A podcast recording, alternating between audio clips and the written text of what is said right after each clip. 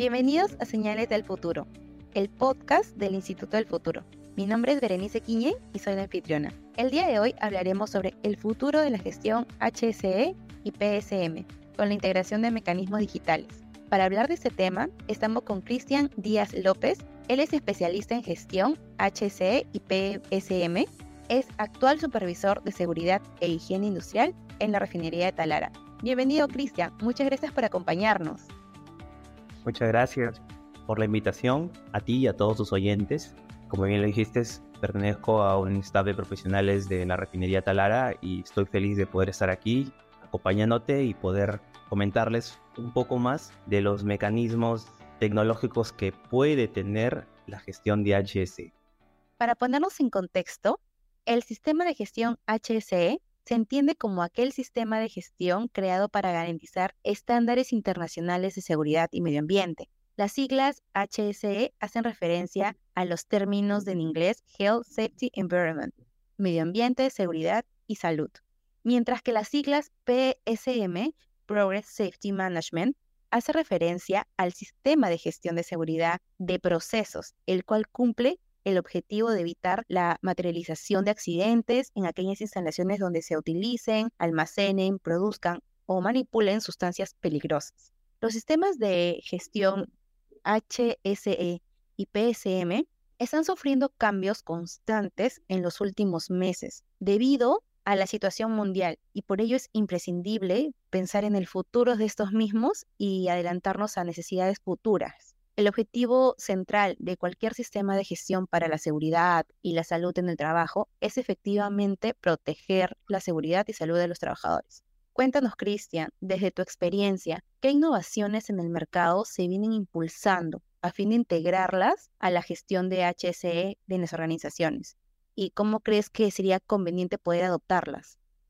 Bien, mira, si hablamos de innovaciones, existen un mundo de herramientas de innovación que se están dando en la realidad, no solamente de industria en el ámbito HSE, sino en otras industrias.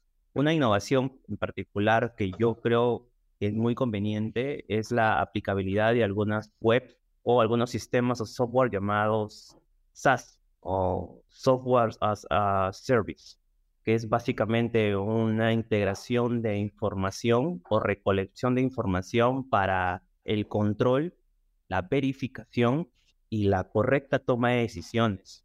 Este plataforma o sistema está integrado con otros tipos de herramientas que habitualmente nosotros trabajamos, como por ejemplo el Microsoft Word, el Microsoft Office, el PowerPoint y otras herramientas, pero sin duda también debería integrarse a otras herramientas, como por ejemplo los dashboards o también eh, Power BI, para la correcta visualización del manejo de, datos y posteriormente la toma de decisiones. Esto me conlleva a también eh, mencionarte de otro tipo de herramienta, ¿no? O otro tipo de manejo de, información, el Big Data, ¿no? La Big Data es un tipo de mecanismo de manejo de información de altas dimensiones, pero para eso se necesita un eh, data analysis o un data science para poder analizar todo este tipo de datos que es prácticamente, como bien lo digo, es una ciencia, ¿no? Y la correcta toma de decisiones, que para mí es la mejor, si es que hay un, hay un control adecuado de los datos, un proceso de, adecuado de estos datos y posteriormente la ejecución de decisiones. Por ejemplo, para hacer un análisis de datos recopilados de tipo de accidentes que se han desarrollado desde hace 20 años, que es precisamente alineado a la ley 2983, que te exige el archivamiento de, información de accidentes graves y mortales. Ese tipo de data, que es muchísima durante los últimos 20 años, tiene que estar tratada adecuadamente. Puede ser grande, y ahí entra a tallar el software que te estoy comentando y también la Big Data, que a través de analizadores, detecciones, pueden, en primer lugar, predecir los tipos de accidentes que pueden ocurrir o nos dan unos parámetros, unos patrones, o también nos facilita una serie de características de cuáles son los accidentes que nosotros, los servidores de, seguridad o HC, como se quiera llamar, podemos tomar en cuenta a fin de enfatizar nuestro tipo de supervisión. Otro, por ejemplo, podría ser la geolocalización y el control de trabajo.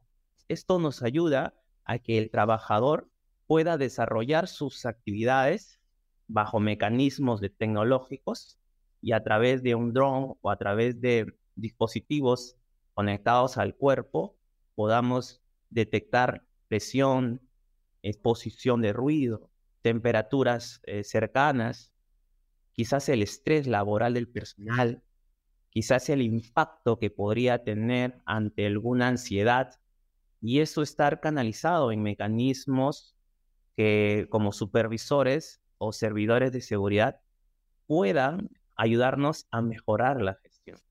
Ahora, todo ese escenario lleva a un punto importante, que es el manejo correcto de la cultura de seguridad o cultura de HSE. Claro, como nos mencionas, estos software sirven no solamente de seguimiento, sino también monitoreo para una óptima gestión. ¿Y cuánto es aproximadamente el porcentaje de la mejora reflejada en lo que es la efectividad en la implementación de esos mecanismos innovadores? Cuéntanos.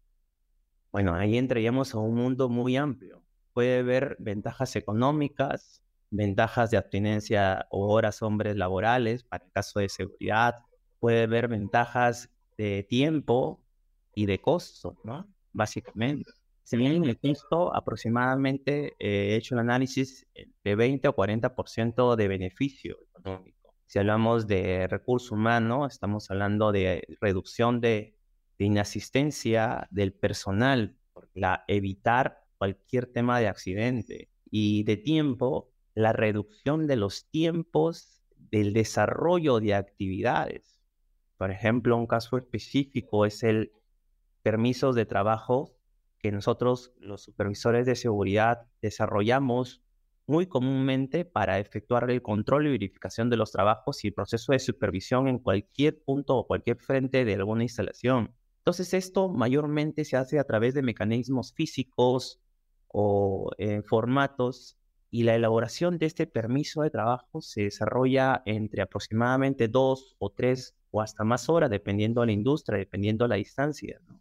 El desarrollo de un permiso de trabajo digital y conectado a través de una, una red o internet nos ayuda a minimizar tiempos, nos ayuda a reducir los costos de producción o impresión de formatos y nos ayuda a poder innovar o entrar a una nueva era digital.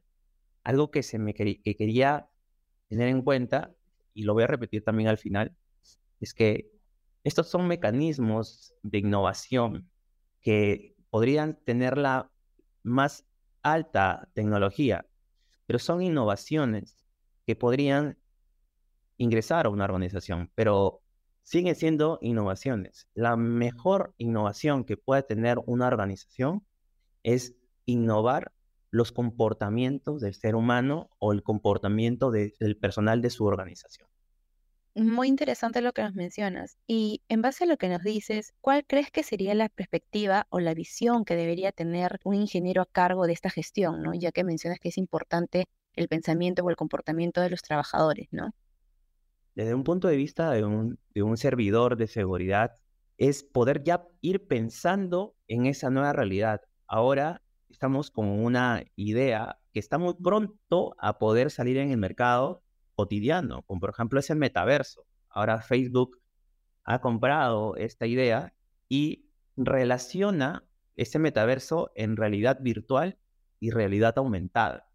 Este tipo de sincronización con mecanismos digitales del ser humano nos ayuda a entrar a otra era digital. Si algún momento fueron los celulares, ahora nos va a entrar a un proceso digital, a una red, quizás a una metric, como en algún, algún momento habíamos visto las películas. Y nos ayuda a poder, poder hacer simulaciones, por ejemplo, a través de la realidad virtual o a través de la realidad aumentada. Por ejemplo, un ejemplo claro es el aplicativo o juego de Pokémon Go, ¿no? Que prácticamente nos impulsó al desarrollo de una realidad aumentada y la interacción con el entorno y de esa manera ya hay mecanismos que impulsan eh, los criterios de seguridad, por ejemplo, el uso de un celular para efectuar una realidad, una a través de una realidad aumentada, acercando a través con el apoyo de una cámara, visualizas el nivel de riesgo que pueda tener ese equipo o, esa instalación a través de, de, señales o señaléticas que habitualmente nosotros como supervisores o servidores, servidores de seguridad lo utilizamos quizás en una pancarta o quizás en una señalética de física y eso genera producción. Entonces, esa es la realidad que debería tener el supervisor eh, de seguridad o el servidor de seguridad e ir interesándose en esas ideas para poder ir minimizando los tiempos y mejorando la gestión de HS. Claro, y ahora enfocándonos en torno a la sociedad, es también importante tener un impacto positivo. ¿Cómo crees que una adecuada gestión o esas innovaciones puedan impactar positivamente sobre el cumplimiento de las ODS? Porque sé que muchas de esas gestiones también buscan tener un impacto, un retorno en la sociedad. ¿Cómo esos pueden ayudar positivamente, impactar para el cumplimiento de estas ODS? ODS te refieres a objetivo de desarrollo? Al objetivo de desarrollo. Bueno, básicamente el objetivo de desarrollo puede ver muchos tipos de, de ideas, ¿no? Hay un desarrollo sostenible ambiental, desarrollo sostenible social, entrar a una era digital, entrando al, perfil o a la idea de ODS, nos ayuda mucho en, por ejemplo, minimizar los tiempos de, desarrollo de una comida, ¿no? Por ejemplo, ¿no? A, través del celular, tú puedes entrar a mecanismos digitales, bueno, algunos utilizamos, no sé, qué sé yo, este, una receta a través de un libro, pero la interacción con, con, herramientas digitales, pues nos va a ayudar a poder, en primer lugar, manejar tiempos, a mejorar nuestra salud y nuestro bienestar, a mejorar nuestra calidad de estudio y otros mecanismos como por ejemplo, me atrevería a decir a la reducción de la pobreza, porque de eso se trata, minimizar tiempos de gestión. Un punto importante en tema de la de los mecanismos o los rasgos de pobreza es la burocracia que pueda tener nuestros organismos gubernamentales y la interacción con estas, que son mecanismos físicos. Algunos aún manejan eh, el traslado de, expedientes y dejan de lado ese, este tipo de mecanismos digitales que ahora hay para el traslado a través de un correo electrónico o la información a través de un correo electrónico que nos ayuda a mejorar nuestra gestión y evitar tiempos muertos que podrían ayudar a la gestión.